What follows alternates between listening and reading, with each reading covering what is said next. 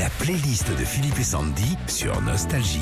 Un petit conseil, hein, allez euh, fouiller dans vos cartons et fouiller dans vos vinyles parce qu'on est euh, tombé sur un truc, les vinyles rares qui valent une petite fortune, il y en a quelques-uns. George Michael. Coûte cher ça Ah ouais, album dans lequel on retrouve euh, des tubes comme Fast Love ou Jesus to a Child.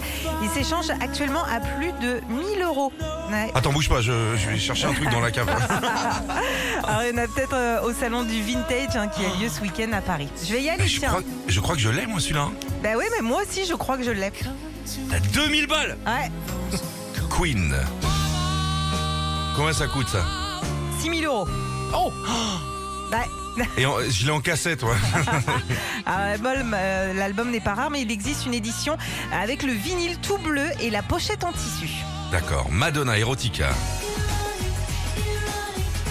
Ça aussi, c'est un vinyle rare. Ouais, À sa sortie sur la pochette, en fait, il y avait une photo en négatif de Madonna avec un orteil dans la bouche. Tu vois un peu Dégueulasse. l'image, voilà.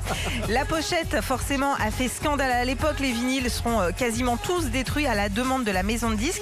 Et il en reste quelques-uns et ils valent chacun près de 3000 euros. Et accrochez-vous, allez fouiller un petit peu dans vos armoires les Beatles. The Beatles. L'original est sorti en 68, euh, n'est pas euh, rare, mais il est numéroté. Et le numéro 1 vaut par exemple 645 000 euros. Vache, Ouais, ouais. prix d'une baraque. Retrouvez Philippe et Sandy, 6h-9h sur Nostalgie.